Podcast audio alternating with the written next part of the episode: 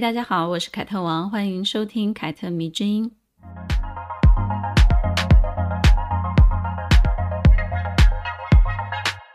不知道大家对世俗定义的女人幸福的一生哦，有什么样的看法？呃，在这里先说明一下世俗的定义好了，就是嫁了好老公，有一个家庭，生几个孩子，然后慢慢的白首到老。我相信很多女人对这样世俗的幸福其实是有向往的，哪怕她现在没有男友，也没有结婚，但是呢，同时你也会发现。因为女性意识的抬头，越来越多的女人表明，嗯，不屑于这样的传统幸福了。她们更趋向于在这一生完成自我实现。当自我跟爱情或者是婚姻相抵触的时候呢，她们会选择自己的追求。你不能说谁的选择更好，或者是谁的选择就是对的。但现在流传的网络文章，或者是女性观众喜欢的那种戏剧里面的大女主。她们千篇一律都要有自己的事业，千篇一律都要有因为自己太强大了，男人不懂欣赏的那种孤单的处境哦。她们要独自美丽，要不被情感左右。因此呢，在戏剧中呢，不是安排她们跟一位势均力敌的男主角相遇，就是要搭配一个善解人意的小鲜肉给他哦。似乎成功女人好像就只有这两种路线，你有没有发现呢？而没有事业成功的普通的女人，甚至都不配在戏剧里面出现当女主角。那鸡汤文就更直接了，就写满了一堆啊要女人自立自强的金句啊，有些甚至会直接粗暴的把女人分成自己赚赚钱的跟被男人养的，而且呢，自己赚钱的往往看不起被男人养的。我不知道写这种文章的人知不知道，呵呵，真实的生活里面，很多女人内心往往是期待有人可以供养她的。真的被老公养的人，还觉得哎，自己赚钱的女人太辛苦了吧？而那些自己赚钱的女人呢，对月薪比他们低的男人，可是一点兴趣也没有的。这到头来，还不是大家想的都一样吗？不管你是自己赚钱还是被养。你最终都是希望嫁给比自己能赚钱、比自己赚得多的男人。而戏剧中呢，鸡汤文里面的独立女性是常态吗？我觉得不是。不管是戏剧还是鸡汤文所刻画出来的那些理想的独立女性，都不是这个世间的常态。世间的常态是很多女人通常都是跟自己、跟自己能力差不多的男人结婚的。然后呢，一起共同面对现实生活中里面的琐碎啊、鸡毛蒜皮的那些事情。幸运的可以一起相互扶持过这一生，那不幸运的就只能陪伴一起走过一段时间，然后因为个性不合等等种种的原因分道扬镳。有孩子的就共同抚养，或者是就判给其中的一个人。但尽管我现在用幸运跟不那么幸运来区分，其实你也很难界定有人陪伴一起走过一生的女人，她就比较幸福。因为你只要回头看看过去我们的那些啊妈妈啊、阿姨啊、奶奶们，你就知道他们里面有多少人是因为不敢离婚，才勉强自己一直苦撑着的，有太多太多了。哪怕是现代的女性，在那么多鸡汤文的喂养之下呢，仍旧有很多人觉得，哎，离婚啊，就是代表自己很失败。而离婚的人真的就很失败吗？当然不是啊。但也没有女人会真的很轻易的就让这件事情发生，或者是发生了就不当一回事的。就算他们不觉得怎么样，还是有很多人会觉得他怎么样。从他的父母长辈下至他的朋友同事，对于一个离婚的女人，总还是多少会另眼相看的。总之呢，我们的一生就是在世俗认定的标准当中，和自己的意识中不断的来回拉扯。没有人是真正的做自己的，因为做自己的代价确实很大。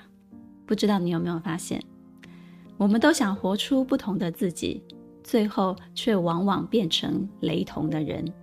我想啊，这就是政治正确下所带来的，人人都变成同一个模子刻出来的样子。不管是独立女性还是传统女性，都有他们的政治正确。这里看的是结果，而不是过程。没有人在乎这个过程中你是否因此认识了自己，明白了自己。只要你的结果是符合标准的，那你就是幸福的女人，你就是独立的女人。所以，婚姻失败、没有子女，甚至是没有人送终的陆小曼，往往被爱妻不幸。大家都以结果论定啊，这个女人的一生她是失败的，哦，这个女人的一生她是成功的。在我看来，这样的二分法实在是很粗糙啊。关于和徐志摩扯上关系的女人当中呢，我们已经说过了《小脚与西服》的女主角原配张幼仪，也说过了人间四月天女神林徽因，再来就是今天的女主角了，跟丈夫离婚，执意要嫁给徐志摩的陆小曼了。如果你有兴趣的话，你可以回头去听听看，呃，关于张幼仪跟林徽因的故事。跟前面的两位女性相比呢，陆小曼比她们承受了更多的骂名哦，加上他被人认为晚景凄凉的那种处境啊，就更加深了这个骂名的政治正确性。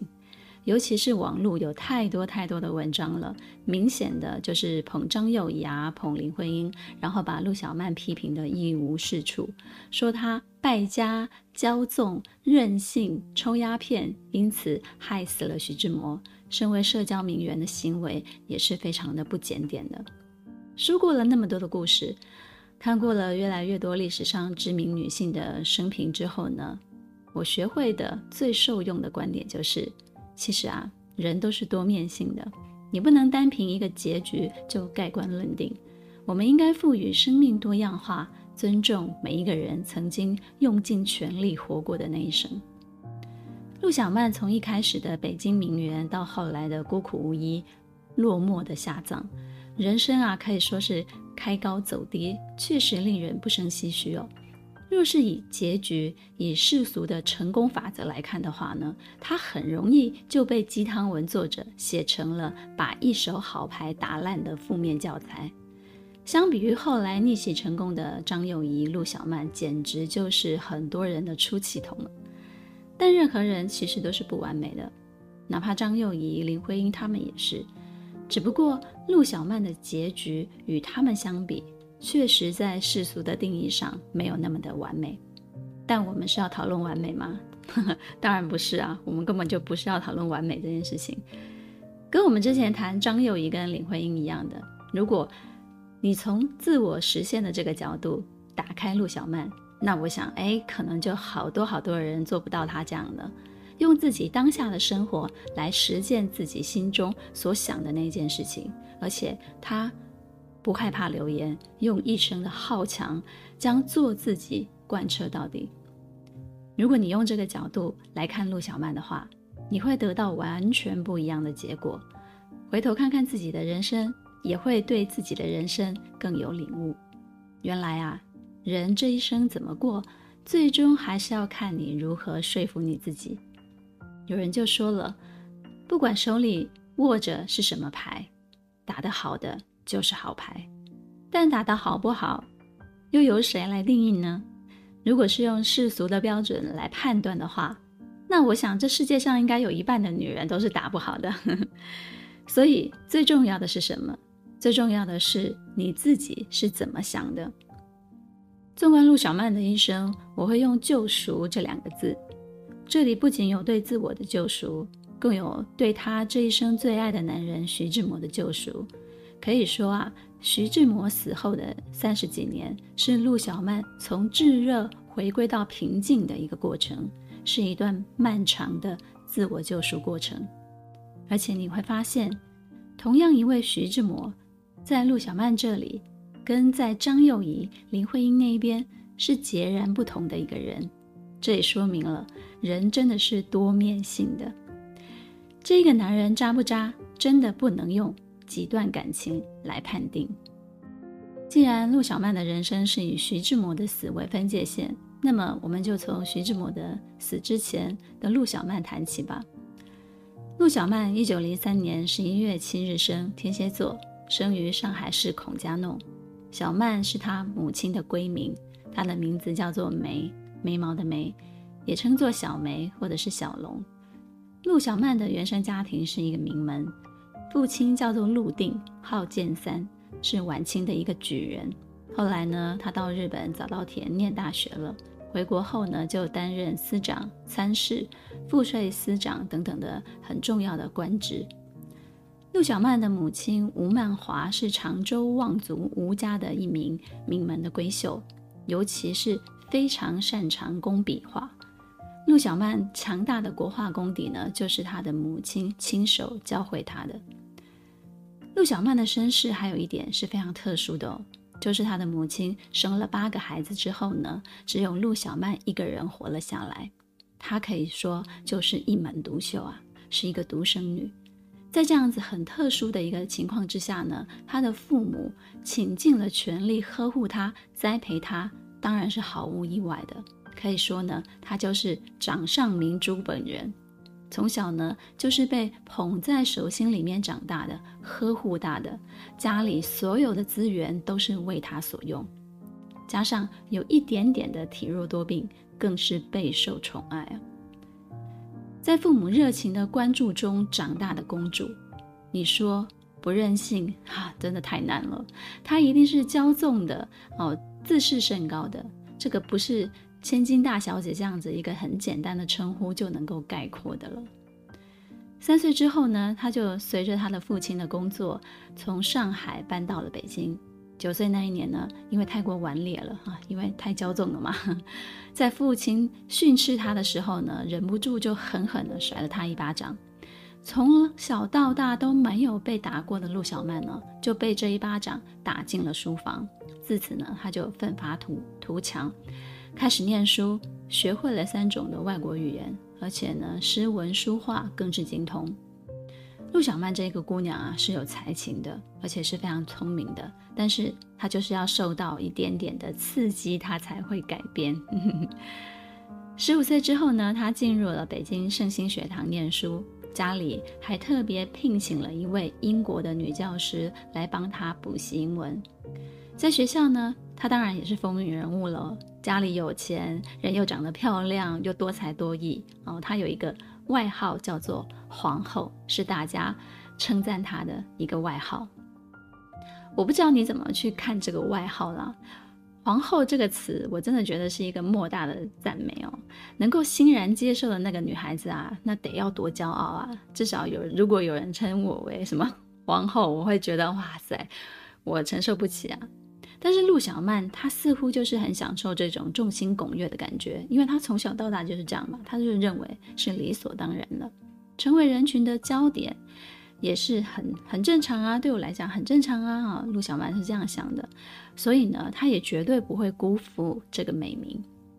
十七、十八岁的时候呢，因为她很杰出的外语能力，她就被北洋政府外交总长聘为兼职的一个外交翻译。也因此开始在北京的社交圈打响了名号。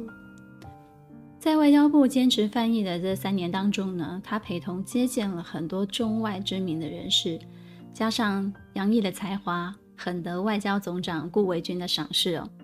顾维钧就说了，陆建三的面孔啊，一点都不聪明，说他爸爸了。可是呢，他的女儿陆小曼却是那样的漂亮，那样的聪明，哇！真是很大的赞赏。名门世家因为一个女儿在北京城出圈了，那真的是谁都料想不到的事啊！所以当陆小曼长到可以谈婚论嫁的年纪时，那陆家的门槛都要被媒人婆给打踏破了。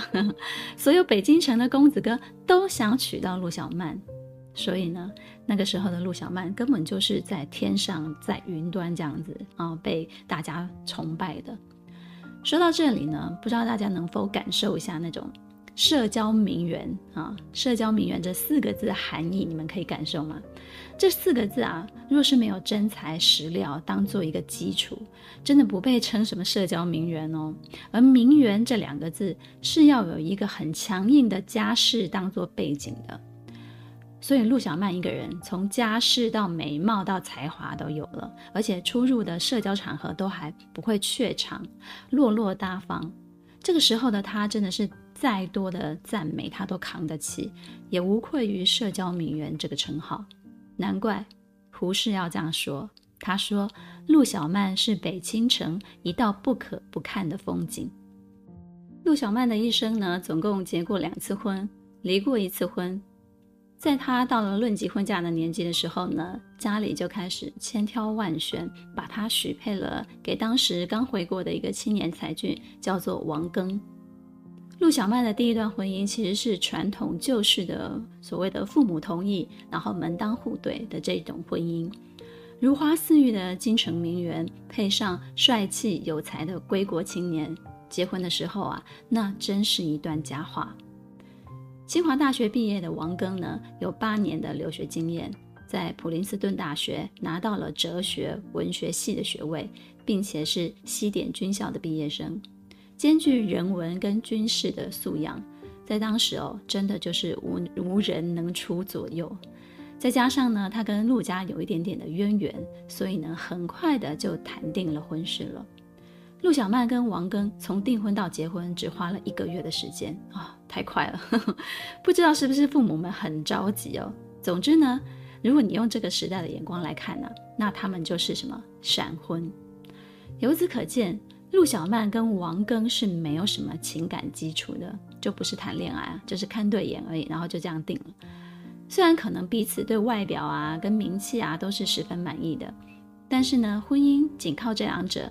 还是远远不够的，但在那一个新旧交替的时代，父母包办的婚姻跟自由恋爱互相的拉扯，很多名门闺秀依旧还是遵循着礼教的约束，接受了父母的安排。陆小曼后来回忆，他就说了：“我那时候年纪还小，什么都不懂。”很多人都说陆小曼把一手好牌给打烂了，出身名门，美丽大方，才华洋溢。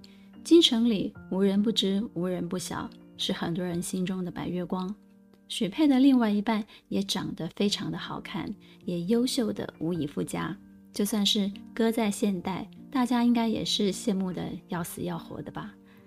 我想，如果一个女人她能够满足这一切的配置，心甘情愿地走入家庭，与丈夫相敬如宾，之后生几个孩子，做好妻子的本分。确实是没有什么可抱怨的了，这个人生到头来都不会是陆小曼后来那样的一个结局哦，甚至呢是很多人所羡慕的。但我前面也说了，这是一个世俗认定的圆满，也许并不是陆小曼想要的那种圆满。陆小曼从小就不缺锦衣玉食的生活，但是她缺什么呢？她可能缺的是一个心灵上可以承接她的伴侣。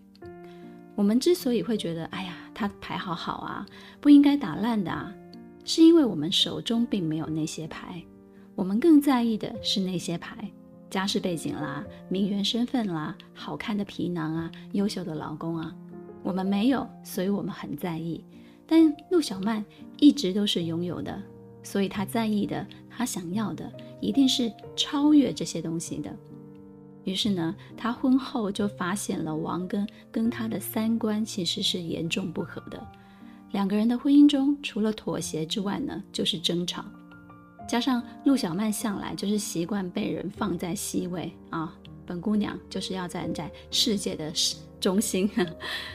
王庚为自己的仕途，那个时候是拼命的打拼啊，根本也就没有什么闲暇的时刻是是可以跟陆小曼在那边耍浪漫的。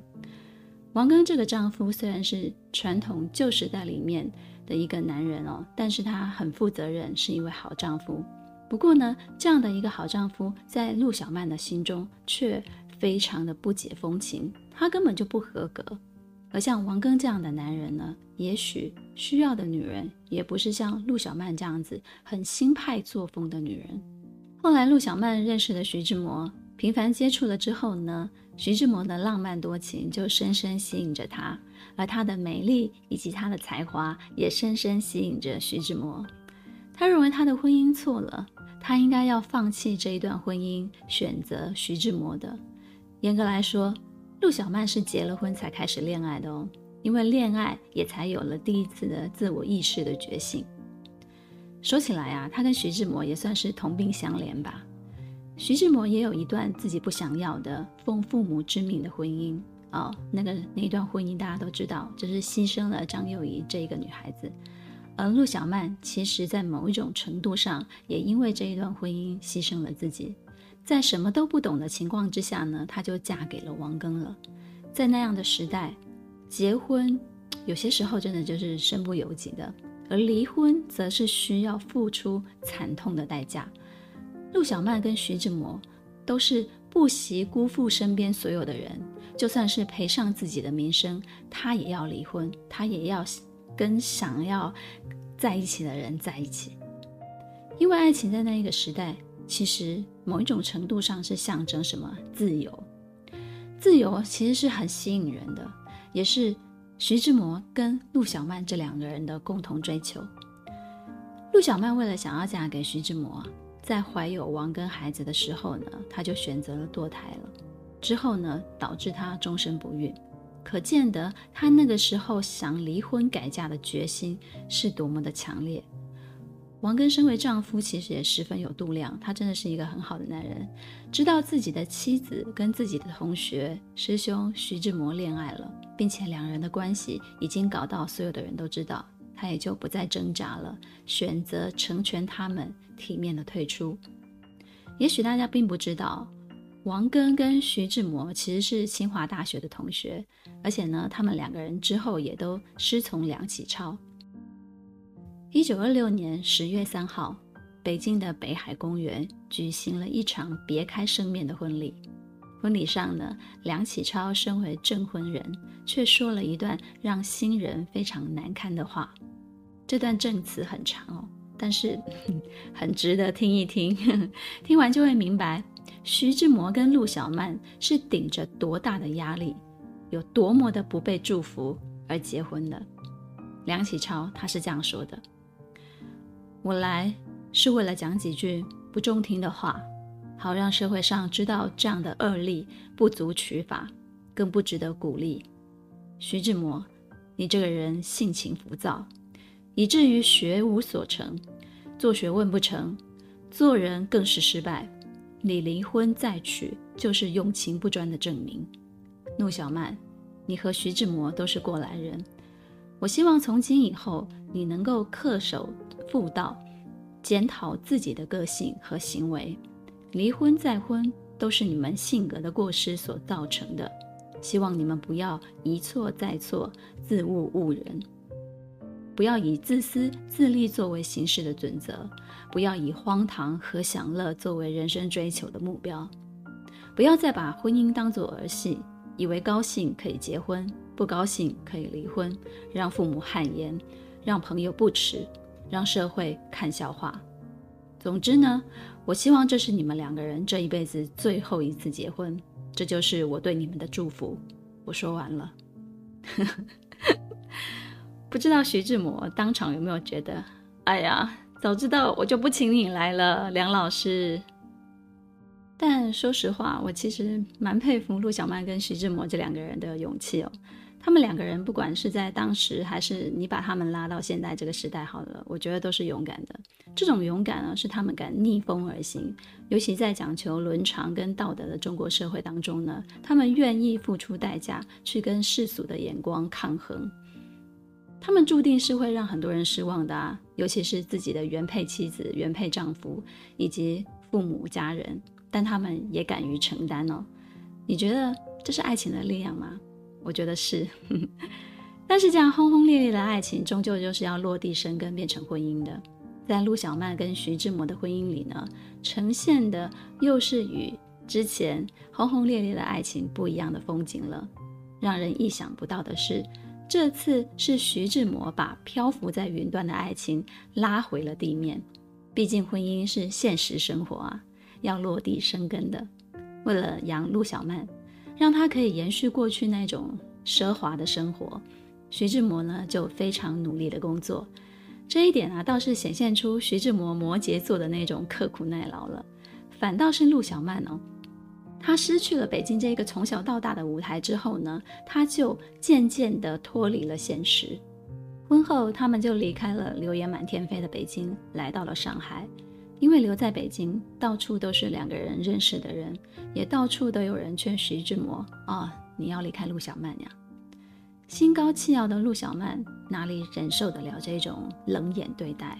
于是呢，他就拉着徐志摩来到了上海，两个人租下了豪华的小洋房，并且呢，同时有几十个佣人服侍着。徐志摩呢，其实为此付出了昂贵的花销哦。虽然自己也是身为富二代啊，但是跟陆小曼的一场婚礼啊，已经把自己的爹娘都气疯了。于是呢，就被断绝了金援。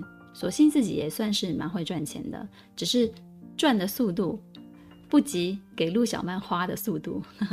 据说陆小曼一个月要花当时的六百大洋，相当于快台币四十万。是不是很夸张？一个月，陆小曼是一个非常骄傲而且非常倔强的人。离开北京之后呢，他不愿意让别人看到他失意，于是呢，他就成天的花天酒地，每天都睡到下午才醒。然后呢，染上了鸦片，喜欢呼朋引伴下馆子，然后听戏啊看戏，在装扮上呢，更是大手大脚的买买买。这些全部都靠徐志摩一个人赚呢。因为他的娘家在婚礼不久之后呢，也破产了，也就等于没有人给他送钱了。他已经跟昔日那个名满京城的名媛不一样了。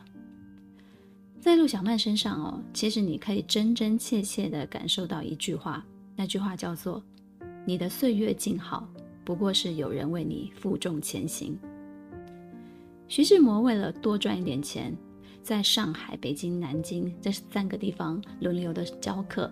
并且为了节省开销，不花钱买飞机票，而是去蹭那种邮政局的邮政飞机。闲暇的时刻呢，他就会写写文章，赚赚稿费。这样劳心劳力、日夜不停的工作来供养陆小曼。身边的朋友其实都有一点觉得很可怜，都看不过去了。所以呢，当有人说徐志摩是渣男的时候，其实我。并不认同，你可以说他是其实是有一点恋爱脑，就是为了所爱的人，他可以请出一切。但是，如果你从张幼仪的视角来看，你当然会觉得他是个渣男。不过呢，徐志摩对张幼仪而言，如果是砒霜的话，对陆小曼来说，那就是蜜糖了。哎，我跟你讲，爱情其实就是这样没道理的。徐志摩是真的非常爱陆小曼的，不仅呢对供养她奢侈度日没有怨言，而且呢好言相劝陆小曼：哎，你应该要重拾画笔，开始画画，你是非常有才华的。他不停不停的赞美她，并且呢希望她可以戒掉鸦片，好好的珍惜自己。但是这些道理，难道陆小曼她不知道吗？她一定知道。心里明明知道，却不想被提醒，这就是倔强又自负的人才会有的一种反应。于是呢，他就恼羞成怒了，对着徐志摩就把抽鸦片的那个烟杆子丢了过去，去发泄。结果这一丢呢，就砸坏了徐志摩的眼镜了。徐志摩被侮辱到了，很失望的离开家，因为他接下来还有工作，他要飞去北京，然后他要去坐他那个邮政的班机哦，因为不用花钱，他要赶去北京。上课了，结果呢，这一去，陆小曼就再也没有等到徐志摩回家了。一九三一年十一月十九号，徐志摩飞机失事，当场死亡，得年三十四岁。据说陆小曼在接到徐志摩飞机失事的噩耗的时候呢，把送信的人关在了门外，以为这样子他就能够扭转现实。之后的一个月，他躺在床上，足不出户，天天恍恍惚惚的，直到不得已了，才接受了徐志摩离开的事实。他一定很懊悔自己在最后还发大小姐脾气吧，而这个懊悔也在日后一直跟随着他。徐志摩的葬礼举行的时候呢，陆小曼被徐家拒绝出席，所有的人都责怪陆小曼，把徐志摩的死怪罪在他身上。他比结婚那时候呢，遭受到更多的白眼跟谩骂。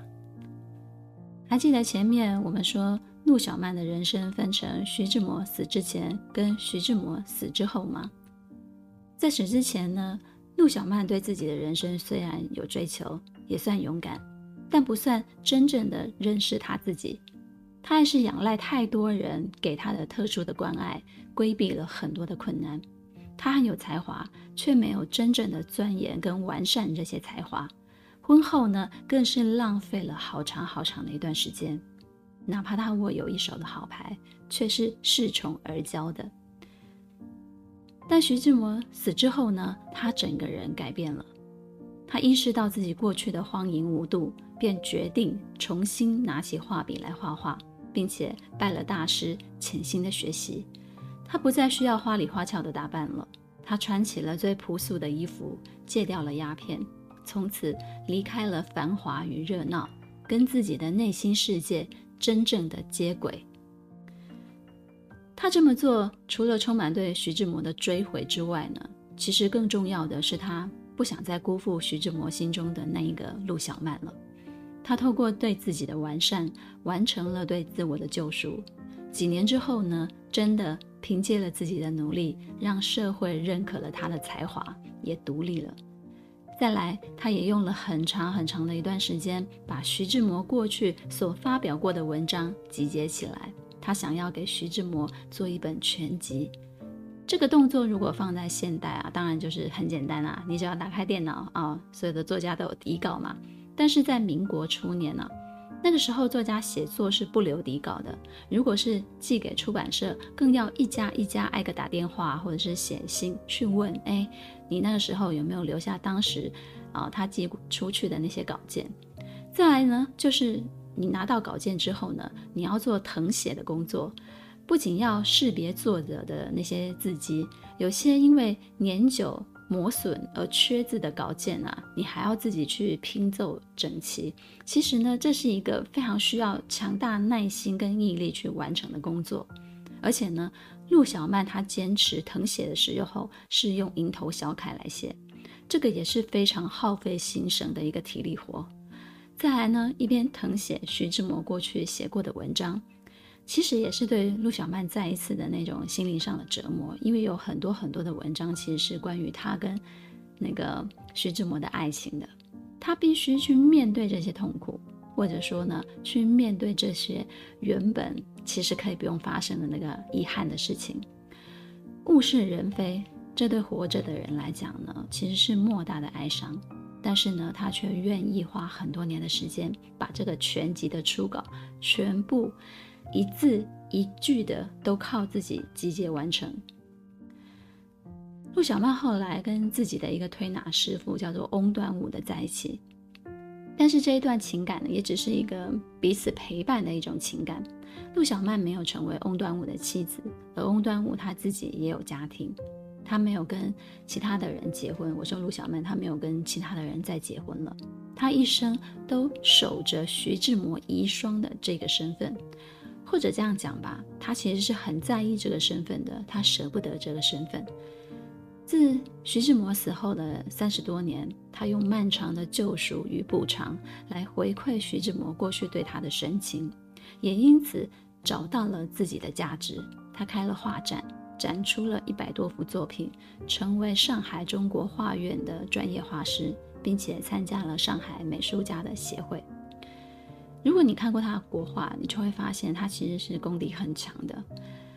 他不仅成为一个若是徐志摩在世会称赞他“哎，你干得好啊”的那种人，也因此找到了自己跟自己和平相处的一种方式了。听到这里，你还会觉得陆小曼那一手好牌可惜了吗？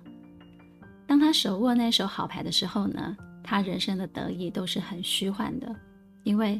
他自己也不知道自己想过的是什么样的一个人生，只是任性妄为，浪掷那些资源，因为那些资源都不是他自己打下来的。所以说，恰恰是他失去那一手好牌的时候，他才积极地走向生活的，用踏实的行动来证明自己，也同时证明他与徐志摩的爱。去年的时候呢，我在网络上看到一则素人写的一个故事。这个故事的主角名字其实我已经忘得差不多了，但故事的细节呢，我却始终没有忘记。作者说他得了一种很罕见的病，这个病如果发了，其实是很难被发现的。一开始看了很多医院都找不到病因，后来呢，在一家医院被一个生物科的检验师给查出来了。于是呢，他的病终于找到了原因，医治了大半年，终于痊愈了。他很想感谢那一位检验师，却辗转透过医生跟护士说，这位检验师不久就不久之前过世了，年纪很轻，不过三十几岁的女生哦。他才知道啊，这个女生一直很喜欢自己的工作，花了很多的时间在做研究，是他们医院里面最强的检验师，几乎没有他查不到的病灶。但也因此，他自己生病了，他自己都不知道。作者呢，就辗转的找到了他的父母，然后就上门感谢他们。这位女检验师的父母说，她的女儿一生都没有恋爱过，也没有结婚。他们曾经希望她也可以过过平凡女人的生活，找一个对她好的人，然后结婚生子。结果没想到，都还没有实现，她就走了。然后这位作者就跟这两位老人说。你们的女儿做了自己最喜欢的事情，还默默地救了那么多的人，她实现了自我，还让很多的家庭重拾幸福。你们应该感到很骄傲、很开心啊！其实看完那个故事的时候，我很感动，而且还哭了。我忽然觉得这个世界上确实有很多的人，他们并不在乎世俗功利的眼光，他们只追求那个小小的自我实现的可能，而且非常的投入。然而，这个自我实现也许并非他人眼中怎么值得赞许的幸福啊！可能还有些人就会觉得说：“你花那么多的时间做这些研究干嘛？你花那么多的时间钻研这些干嘛？这些跟什么伟大的成就都扯不上，嗯，完全不会让人家羡慕，搞不好还被人家说：‘哦，你好傻。’很多时候，其实做自己并不会得到认同的。更多时候，其实做自己是什么？跟自己的较量。”我们耳边充斥着太多独立女性该如何如何的话语了。现代女人如果要幸福，就该怎么怎么怎么做的金句也太多太多了。我忽然觉得好聒噪，好浮躁啊！成功的女人的样子真的只有一种哎，以至于一个默默做的事情的检验师，忽然他就击中我心中的某一个角落了。他提醒我。生命的多面性绝对有它各式各样的美好。人生的幸福其实是来自于你选择了一种自己喜欢的生活方式，并且好好的去实践它，而不是握有他人眼中的一手好牌，或者当所谓的人生赢家。不知道你喜欢今天的故事吗？希望你可以想一想，你喜欢的是什么样的一个生活方式，并且。好好的去实现它。凯特蜜之音，咱们下次见。